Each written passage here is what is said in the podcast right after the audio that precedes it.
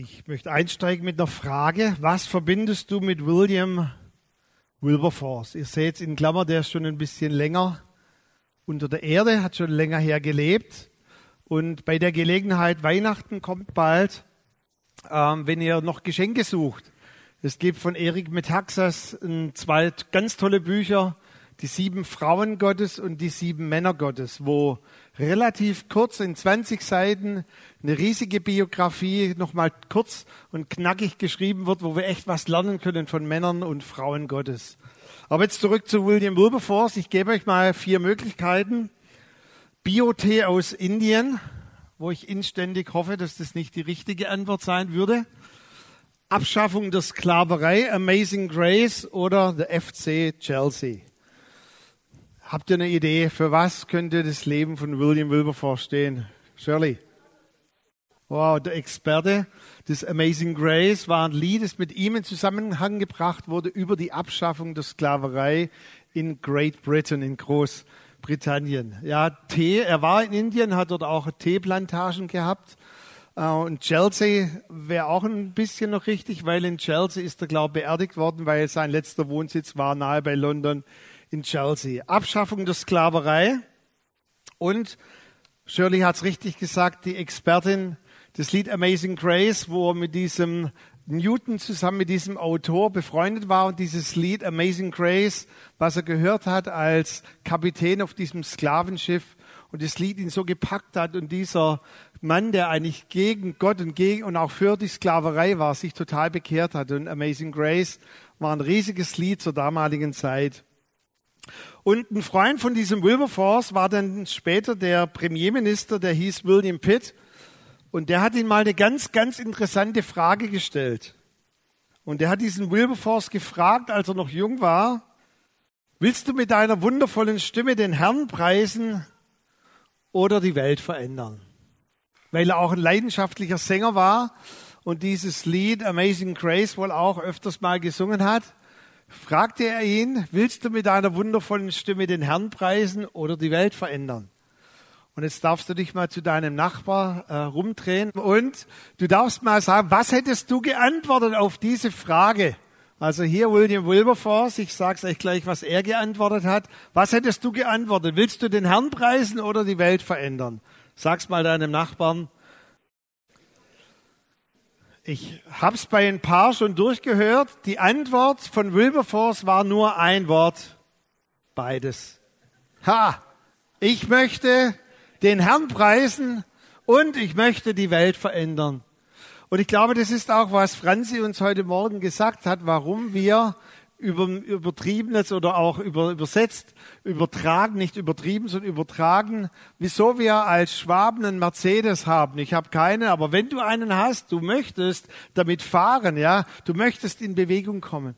Und dieser Wilberforce sagte, natürlich will ich den Herrn preisen, dazu bin ich auf dieser Erde, aber ich bin auch auf dieser Erde, um die Welt zu verändern. Und ich glaube, was Wilberforce gesagt hat, ist eigentlich das, was wir bezeichnen könnten als die Normalität eines Christen. Dass wir hier auf dieser Erde sind, um Gott anzubeten, um ihm Ehre zu bereiten, aber auch in der Welt Veränderung zu bringen, dass wir eben nicht nur Sonntag für Sonntag uns darin wahlen und suhlen, von was er uns alles befreit hat, sondern auch hineingehen in was er uns hinein befreit hat. Und ich glaube, Wilberforce lebte diesen Vers, den die Bibel als die Normalität eines Christen bezeichnet. Und hört mal, da heißt es zweimal, ihr seid und dann dieses damit, ihr seid das Salz der Erde, ihr seid das Licht der Welt. Es kann die Stadt, die auf dem Berge liegt, gar nicht verborgen bleiben. Das ist unmöglich. So lasst doch euer Licht leuchten vor den Leuten, damit sie eure guten Werke sehen und euren Vater im Himmel preisen. Zweimal wird nochmal betont, ihr seid, ihr seid. Und dann, darauf warte ich immer, wenn man auch eine apostolische, eine sendende Gabe hat. Ja, wir sind, aber warum? Damit damit die Welt unsere guten Werke sieht und sie den Herrn preisen. Und ihr seht, wenn wir den Herrn preisen und gleichzeitig in der Welt Veränderung bringen, unsere Sendung in die Welt hineinbringen, wird es was wieder bringen? Es wird wieder Anbetung bringen, weil die Menschen, die Gott noch nicht kennen, an uns sehen werden, wer Gott ist und sie werden unsere Lobpreis- und Anbetungszeit verstärken, indem sie unsere guten Werke sehen. Römer 8, Vers 19 heißt es mal, dass die Welt, die Schöpfung, die Kreatur um uns herum, sie stöhnt und ächzt, dass die Auserwählten Gottes, dass die Söhne und Töchter sichtbar werden. Das heißt hier, dass sie sich zeigen. Lasst euer Licht leuchten, dort wo ihr seid in der Gesellschaft, dort wo ihr wohnt. Lasst eure Salzkraft wirksam werden. Lasst euer Licht leuchten, weil die Schöpfung wartet und stöhnt. In der damaligen Zeit brauchte es jemand wie Wilberforce, der die Gunst, die auf ihm war, auch die Connection zu diesem späteren Premierminister, zu William Pitt, der die benutzt hat, diese Welt für immer zu verändern. Und ich bin lange genug Pastor und ich weiß, wenn man darüber spricht, lass dein Licht leuchten und deine guten Werke hervorbringen, dann kann man es förmlich spüren, wie im Raum solche geistlichen Stresshormone hochkommen ah, das ist doch anstrengend und oh, bei aller Belastung, die ich habe, wenn du wüsstest, wir haben zwei, drei, vier kleine Kinder, ich habe so einen stressigen Job. Weißt du, wenn dich das dein Licht leuchten zu lassen und Salzkraft zu sein, auch Verantwortung zu übernehmen in der Gesellschaft, wenn dich das unter geistlichen Stress setzt, hast du überhaupt nicht verstanden, mit was wir eigentlich als Christen gesegnet sind. Hast du mal so ein Salzkorn gefragt, ob es ihm Stress macht, salzig zu sein? Also das strengt sich dermaßen an, ich muss jetzt salzig sein. Es ist seine Konsistenz, dass es salzig ist, oder? Muss es irgendwas dafür tun? Und zweimal wird hier gesagt, ihr seid, ihr seid damit. Und ich habe es vor zwei Wochen schon gesagt und heute ist es eigentlich nur die Fortsetzung. Wir können den Anspruch, den Gott an uns hat, nur leben, wenn wir seinen Zuspruch an uns begreifen. Das damit wir etwas tun können, funktioniert nur, wenn wir begreifen, dass wir sind, ihr aber seid. Und hier wird nicht lange diskutiert. Das ist wahrscheinlich auch nichts für irgendwelche Sozialpädagogen, die jetzt eine Diskussion wollen und eine Abstimmungsrunde. Ja, bin ich jetzt Salz oder bin ich Licht? Nein, ihr seid. Ob du es möchtest oder nicht. Das ist unsere Berufung, unsere Bestimmung. Das ist unsere Existenz. Das ist auch unsere Konsistenz. Wir sind Licht. Ihr aber seid aus dem Zuspruch Gottes heraus seine guten Werke zu leben. Und ich hoffe, ihr werdet nach der Predigt mit einstimmen, dass gute Werke sind keine Werke voller Stress, die wir herauspressen müssen aus uns, sondern es sind Werke, die Gott zuvor sogar vorbereitet hat. Also wo ist denn der geistliche Stress? Die ganze Bibel ist voll damit, dass wir immer aus seinem Zuspruch heraus unseren Anspruch, den er an uns hat, leben.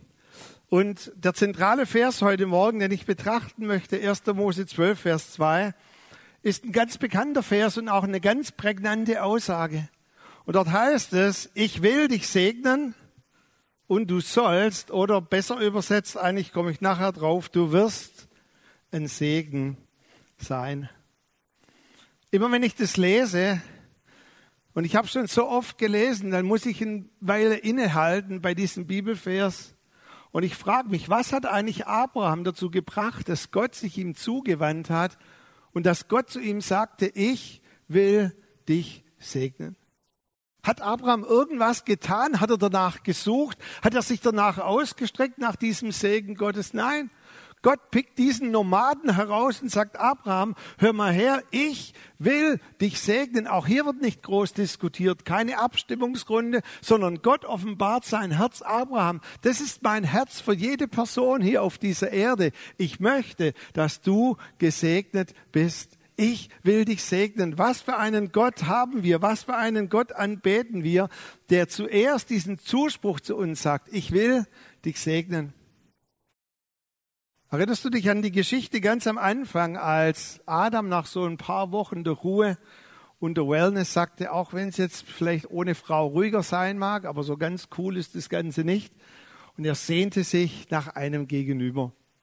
Und dann heißt es, und Gott versetzte ihn in einen Tiefschlaf, in eine Narkose, Und Adam erwachte aus der Narkose und er sah seine Eva. Wow. Ich kann mir das, ihr könnt es euch vielleicht jetzt vorstellen, aber nicht in zu vielen Details. Zum ersten Mal sieht er Eva. Und bevor er jetzt auf irgendwelche Gedanken kommt, sagt Gott, Adam, stopp. Und was hat dann Gott zu ihm gesagt? Ich möchte euch zuallererst segnen. Auch hier wieder geht die Initiative von Gott aus und er sagt, Adam, hör mal her, zuerst möchte ich, dass ihr begreift, ihr sollt und ihr müsst Gesegnete sein. Und er, er sprach ihnen diesen Segen zu, er hauchte über ihnen und er setzte sie unter seinen Segen. Das ist der Herzschlag Gottes für uns. Das ist sein Herz für uns, dass wir Gesegnete sind. Nun, ich weiß, dass vielleicht nicht jeder Tag sich so anfühlt, als ob du gesegnet bist, aber die Wahrheit ist, dass du gesegnet bist. Auch bei Abraham war nicht jeder Tag, da gab es Auf und Abs, da wollte er aufhören, da war er bitterlich verletzt, er war verletzt von Menschen, enttäuscht von Gott, aber unterm Strich musste er lernen, dass er einen guten Vater hat im Himmel und der ihn segnen wollte. Einer der ersten Kirchenväter, Augustinus von Hippo, ihr seht, wenn der Kerl gelebt hat, der hat mal gesagt, Gott ist eifriger darin, seine Segnungen auf uns zu bringen, als dass wir es sind, sie zu empfangen. Gott ist eifriger, damit seine Segnungen auf uns zu bringen. Das ist sein Herz, als dass wir es sind, sie zu empfangen. Und im Hohelied gibt es mal eine Aussage, die eigentlich so tief ist von dieser Liebe, von diesem verzehrenden Feuer von Gott für uns. Dort heißt es, ich, Gott, werde nicht eher ruhen, bis dein Herz mir ganz gehört. Und versteht ihr, wir können das auch so denken und so fühlen, dass wir nicht eher zur Ruhe kommen, bis das Herz von Gott uns ganz gehört. Nein, aber dort heißt es in diesem hohe Lied der Liebe, das Herz Gottes wird nicht eher ruhen, bis du ihm ganz gehörst, bis du ganz eingeschlossen bist in diesen Segen. Was für ein Gott haben wir? Und weißt du, das Beste ist, im Neuen Testament, Paulus entfaltet es im Galater Kapitel 3, Dort sagte er, dass Jesus alles aus dem Weg geräumt hat, um diesen Segen, den er Abraham zugesprochen hat, auch zu dir zu bringen. Und das Wort, das dort benutzt wird, dass er alles aus dem Weg geräumt hat, ist ein ziemlich eigentlich brutales Wort. Es ist ein Wort mit Kraftanstrengung, hat er alles aus dem Weg getan, alles auf die Seite geräumt, dass er den Segen zu dir bringen kann. Erinnert ihr euch an die Geschichte, als die Pharisäer diese Frau steinigen wollten und sie für schuldig befunden haben und sie schon die Steine in der Hand hatten? Und da heißt es, dass Jesus sich mit Gewalt diese Menge auseinanderbrach und er hat sich seinen Weg gebahnt und sagt, Platz hier, ich muss meinen Segen und meine Gnade zu dieser Frau bringen, macht Plans. Und ich glaube, er hat Menschen zur Seite geschubst. Und dieses Bild nimmt Paulus und sagt, er hat jede Sünde dieser Welt auf sich genommen. Er sagt, er wurde sogar zur Sünde gemacht für dich. Und er hat auch jeden Fluch, jede satanische Attacke, alles, was in irgendeiner Art und Weise den Segen Gottes aufhalten könnte, hat er aus dem Weg geräumt, damit das geschieht. Und hier wieder das damit, damit der Segen Abrahams in Christus Jesus zu den Nationen komme, damit wir die Verheißung des Geistes durch den Glauben empfingen. Gott ist eifrig Gott möchte, dass du begreifst, dass du zuallererst unter dem Zuspruch lebst, du bist eine Gesegnete, du bist ein Gesegneter. Und ich habe alles getan, damit dieser Segen zu dir kommen kann. Natürlich auch durch uns dieser Segen in die Nationen, in unsere Umwelt hineinkommen kann. Damit der Segen zu uns kommt. Amazing Grace. Wodurch haben wir das verdient? Durch gar nichts sein Herz nicht eher ruhen wird, bis jeder Mensch, jede Frau auf dieser Erde ihm ganz gehört. Ich will dich segnen. Seid ihr damit begeistert, dass wir einen guten Gott haben, dem wir dienen? Ich will dich segnen. Es geht von ihm aus. Wir haben es nicht entschieden. Ich will dich segnen. Und wenn wir das kapiert haben, und vielleicht lasse ich das noch ein bisschen stehen, weil ich müsste eigentlich sagen, nur wenn wir das kapiert haben, nur wenn wir das richtig kapiert haben, dass Gott uns segnen möchte, dass Gott wirklich sein alles getan hat, um seinen Segen an die Mann oder an, an den Mann, an die Frau zu bringen. Erst wenn wir das richtig be, äh, begriffen haben, können wir eigentlich in den zweiten Teil einsteigen, dass wir auch ein Segen sein sollen. Wenn du das noch nicht ganz annehmen kannst, dass du völlig unverdient, Amazing Grace, eine Gesegnete, ein Gesegneter bist, wird, werden deine guten Werke immer von solchen Begleiterscheinungen oder Nebenwirkungen be begleitet sein. Weil du dann immer versuchst, etwas aus dir heraus zu produzieren und zu tun. Aber gute Werke sind nicht Werke, die wir irgendwie durch Anstrengung tun, sondern als Gesegnete tun. Das ist ein riesiger Unterschied. Ich will dich segnen, und Abraham, du wirst ein Segen sein. Fällt euch auf, dass nach diesem Komma Gott auch keine Abstimmungsrunde, Diskussionsrunde jetzt angefangen hat. Abraham, wie wär's? Möchtest du das sein? Nein, Abraham, du wirst ein Segen sein. Und wenn wir das Wort eigentlich mal ein bisschen näher anschauen, und ich freue mich so, dass auch neuzeitliche Bibelausleger, auch bei den zehn Geboten, auch bei diesem großen Gebot, du sollst den Herrn, deinen Gott lieben, dass sie sich dieses Wort im Hebräischen mal richtig angeschaut haben. Das steht nämlich dort eigentlich nicht als ein Befehl im Sinne du sollst, sondern wenn wir das Wort richtig anschauen, dann heißt es du wirst. Es wird eine Folgeerscheinung sein. Wenn du eine Offenbarung hast von Gott, dann musst du Gott nicht lieben. Du möchtest ihn lieben. Du wirst ihn lieben. Das Wort, das dort benutzt wird, das finde ich so genial, weil wir Schwaben können das extrem gut aussprechen. Das sind zwei Silben, eigentlich ein H und ein J und dazwischen ein A mit so einem Dach drauf und ausgesprochen wird es Haya. Haya. Wenn du jetzt demnächst mal geschäftlich in Asien bist, kommt auch gut an Haya. Leute, ich darf es noch mal sagen, Haya hört sich das stressig an. Haya, ich bin gesegnet. Haya, ich werde ein Segen sein. Das Wort bedeutet so viel im Wortstamm wie es wird in Existenz kommen, es wird sich ereignen. Eigentlich bedeutet das Wort so viel Abraham, wenn mein Segen in dir ist, du kannst es gar nicht verhindern. Es ist wie ein Wort, das bei einer Geburt benutzt wird. Es bedeutet Leben oder atemspendender Leben. Aber Adam, wenn ich meine Nase auf deine Nase setze und wenn mein Mund deinen Mund berührt und ich in dich hauche, ab dem Moment wirst du atmen, Adam. So heißt es, er blies seinen Odem in Adam hinein und auch in Eva und sie fingen an zu atmen. Mussten sie was tun? Nein, weil der Atem in ihnen war. Musst du dich die ganze Zeit erinnern, wir haben mal wieder gut zu schnaufen. Wir schnaufen sogar nachts und haben dabei Töne, die wir gar nicht wollen. Und so sagte hier Gott zu Abraham, Abraham, hör mal her, es wird ganz automatisch geschehen, weil der Segen in, in dir ist. Freunde, wenn wir in dem Bewusstsein leben, was es bedeutet, wirklich Gesegnete zu sein, dann werden wir eigentlich ganz automatisch ein Segen sein. Darf ich euch mal fragen, was war denn die Anforderung, was war denn der Stresspunkt, was waren denn die geistlichen Stresshormone bei Abraham? Klar hat es eine Zeit gedauert, bis er das begriffen hat, aber muss mal gerade schauen, FSK 18, ja geht noch. Ähm, ich weiß nicht, ob seine Frau so unattraktiv wurde, dass es für ihn eine riesige Anstrengung war, immer mit ihr zu schlafen. Das war, was er tun musste. Und sagt, Abraham, bleib dran, have fun, enjoy. Ist anstrengend. Und er musste Gott vertrauen, dass irgendwann in seiner Anstrengung der Nachkomme hervorkommen wird. Hm. Für die Frucht, die wir hervorbringen, und ich bitte euch jetzt ganz wach zu sein, geistlich ganz wach zu sein, für die Frucht, die wir hervorbringen müssen in unserem Leben, hat Gott immer einen Samen in uns hineingelegt. Um das ging es bei Abraham und seiner Frau Sarah. Abraham, ich habe einen Samen in dich hineingelegt. Klar musst du deinen Teil dazu tun. Aber du kannst keine Frucht hervorbringen, ohne dass ein Samen Gottes in dir drin ist. Und es ist das biblische Prinzip, dass der Segen, den Gott uns gibt, wie ein Samen in uns ist, der ganz automatisch Frucht bringen wird zu seiner Zeit, auch wenn wir das Richtige tun, wenn wir an der richtigen Stelle sind.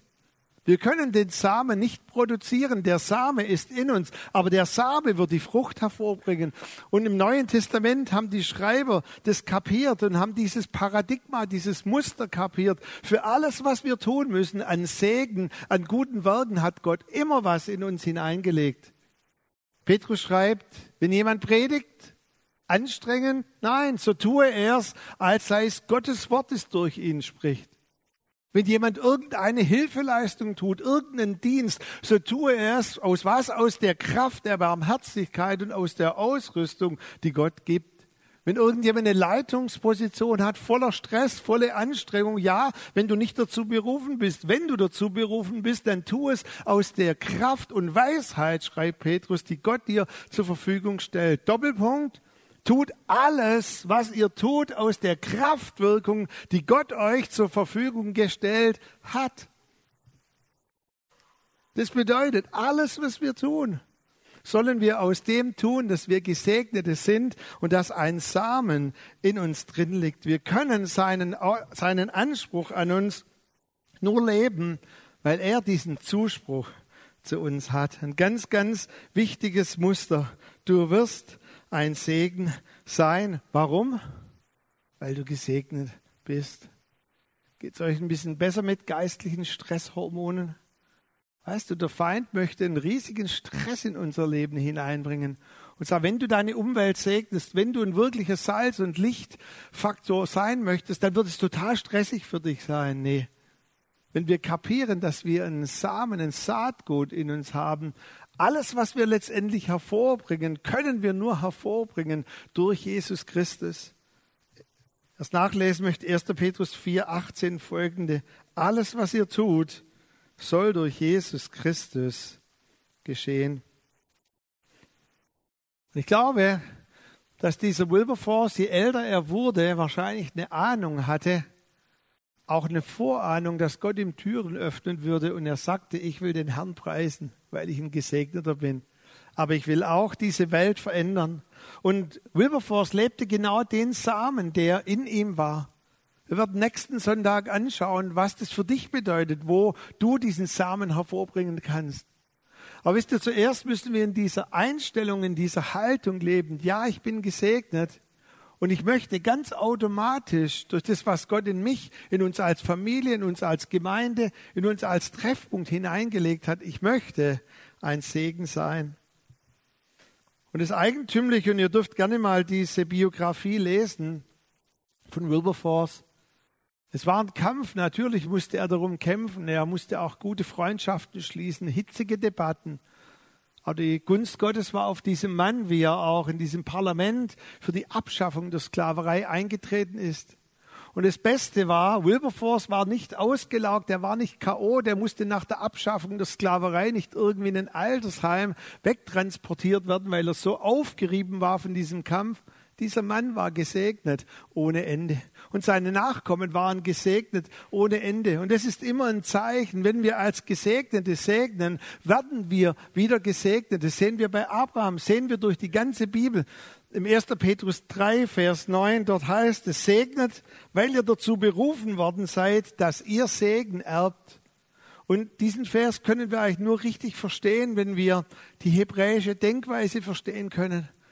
Zum einen sagt hier Petrus nochmal, segnet, weil ihr seid doch die Erben des Segens. Ihr seid die Menschen, auf die diese Gesellschaft wartet, auf die unsere Nachbarschaft wartet, auf die unsere Freunde, unsere Familien wartet. Der Segen Gottes kommt immer durch Menschen zu den Menschen. Ihr seid die Gesegneten, ihr seid diese Erben.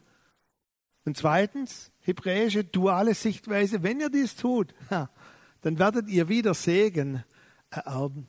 Es gibt also zwei Möglichkeiten, wenn du sagst, ich bin gar nicht so fett gesegnet, ich fühle mich gar nicht so fett gesegnet. Dann kann es sein, dass du immer noch nicht unter diesem Zuspruch Gottes lebst, du bist eine Gesegnete oder du bist ein Gesegneter. Oder die zweite Möglichkeit wäre, dass du diesen Segen nicht weitergibst und diesen Segen ganz automatisch dieser Frucht in dir Raum gibst, weil das ist wie ein Kreislauf. Wenn du dies tust, wirst du wieder diesen Segen erben. Und ihr könnt auch gerne mal diese Bücher lesen von den sieben Frauen und sieben Männern Gottes, wie sie ein Segen waren, aber selber dabei unendlich gesegnet wurden und der Segen Gottes weiterging auch über Generationen hinweg. Und immer mehr darin zu leben, in diesem Kreislauf, ist es, was die Bibel als Reife und unser Thema Maturity bezeichnet. Dass wir so tief und fett hineinkommen in diese Liebesbeziehung. Ich will nicht eher ruhen, bis mein Herz ihm ganz gehört. Bis wir begreifen, wir sind Gesegnete. Und auch, dass wir alles dafür tun, dass wir alles aus dem Weg räumen, was irgendwie diesen Segen Gottes auf unserem Leben hindern könnte. Ich werde das Schaubild vielleicht euch als Treffpunkten äh, versenden diese Woche. Ein Autor, der Dave Ferguson momentan gerade einer so der geistlichen Bestseller geschrieben hat. Und dessen Gemeinde ausschließlich von knapp 300 am Anfang. Und jetzt hat er Multisite Churches über 30.000 Gemeinden. Und diese Gemeinden sind ausschließlich gewachsen, indem jeder Treffpunkt sich innerhalb von einem Jahr multipliziert hat. Ich sage es mal in Klammer, erst ein sehr direktiver Leiter multiplizieren musste. Und er hat ihnen gesagt, hier in diesem Schaubild, ihr seht es, dass es drei Phasen gibt, Geburt, Heranwachsen und Reife. Und da gibt es immer drei Gs. Ich hoffe, ihr könnt es einigermaßen sehen. Und die drei Gs sind Gemeinschaft, Gott loben und geben. Und er sagt, wie diese, wie diese Verschiebung stattfindet. Am Anfang viel Gemeinschaft. Wir verwurzeln uns ineinander in Gemeinschaft. Zuerst mal ineinander verwurzeln. Gott loben und geben ist gar noch nicht so im Mittelpunkt. Aber er sagt, wer in die Reife hineinkommt, und ihr seht es ganz rechts, er sagt, da geht es nicht mehr in erster Linie um, dass wir noch mehr Gemeinschaft und tiefere Gemeinschaft und noch mehr Gemeinschaft haben, sondern es geht darum, dass wir uns anreizen, zu einem Lebensstil Gott zu loben und zu geben, damit wir uns multiplizieren. Und er wurde gefragt, auf einer Konferenz war vor kurzem in Deutschland, was war das Geheimnis, dass deine Gemeinde so rapide gewachsen ist? Er sagte, das Geheimnis war ganz einfach, dass die Leute begriffen haben, in jeder Gruppe, in jeder Person liegt eine Frucht zur Multiplikation und hat gesagt, die Gemeinde ist 0,0 durch mich gewachsen, sondern durch die Gruppen, die sich multipliziert haben. Und sie haben richtig Freude daran. Hey, wir haben uns schneller geteilt als ihr. Wir sind jetzt schon vier Gruppen aus einer und so weiter. Das ist übrigens auch Reife, weil dann Menschen in Verantwortung kommen und nicht nur seit 30 Jahren schon in einer Gruppe drin sitzen und empfangen und empfangen und empfangen, sondern indem sie schnell weitergeben an anderen, am besten an Leute, die gläubig geworden sind. Wow ich will dich segnen und du wirst ein Segen sein. Segnet, weil ihr berufen seid, Segen zu ererben. Ich werde nächsten Sonntag darüber sprechen, noch über auch die verschiedenen Ausmaße, verschiedene Zeiten. Vielleicht gibt es auch Phasen in unserem Leben, wo wir auch mehr Eigenbedarf haben, Eigenreflexion, auch durch Zeiten hindurchgehen, wie Gott sagt in der Apostelgeschichte, es gibt Zeiten und Phasen für Völker, auch für Menschen, Familien. Aber unterm Strich möchte Gott immer, dass unser Leben irgendwie einen Output hat. Und ich möchte uns nächsten Sonntag auch zeigen, wie wir in diesen Output hineinkommen können. Aber ich möchte dich heute fragen und ein paar Fragen mitgeben, die du nicht notwendigerweise jetzt beantworten musst, aber vielleicht im Laufe der Woche dir Gedanken machen kannst, auch jetzt noch mal reflektieren kannst. Lebst du eher unter einem Anspruch, du sollst ein Segen sein?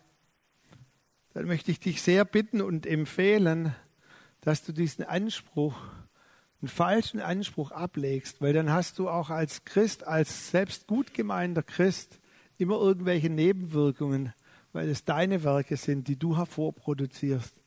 Wenn du unter dem Zuspruch Gottes lebst, du wirst ganz automatisch, nicht du sollst, du wirst Könnt ihr euch mal selber reflektieren, auch was ihr zum Beispiel sagt. Ich muss am Sonntag Kontaktkaffee machen. Ach so, du musst?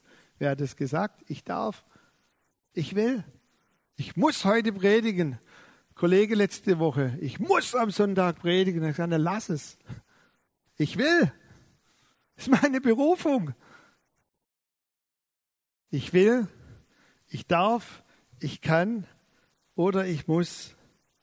Ich möchte dich auch ermutigen, ist heute nicht mein Thema, vielleicht streife ich es beim nächsten Mal, aber steig auch aus Dingen, die dir vielleicht ein Segen sind oder dir als Segen erscheinen, Steig auch aus falschem Segen aus und erkenne den wirklichen Segen Gottes auf dir.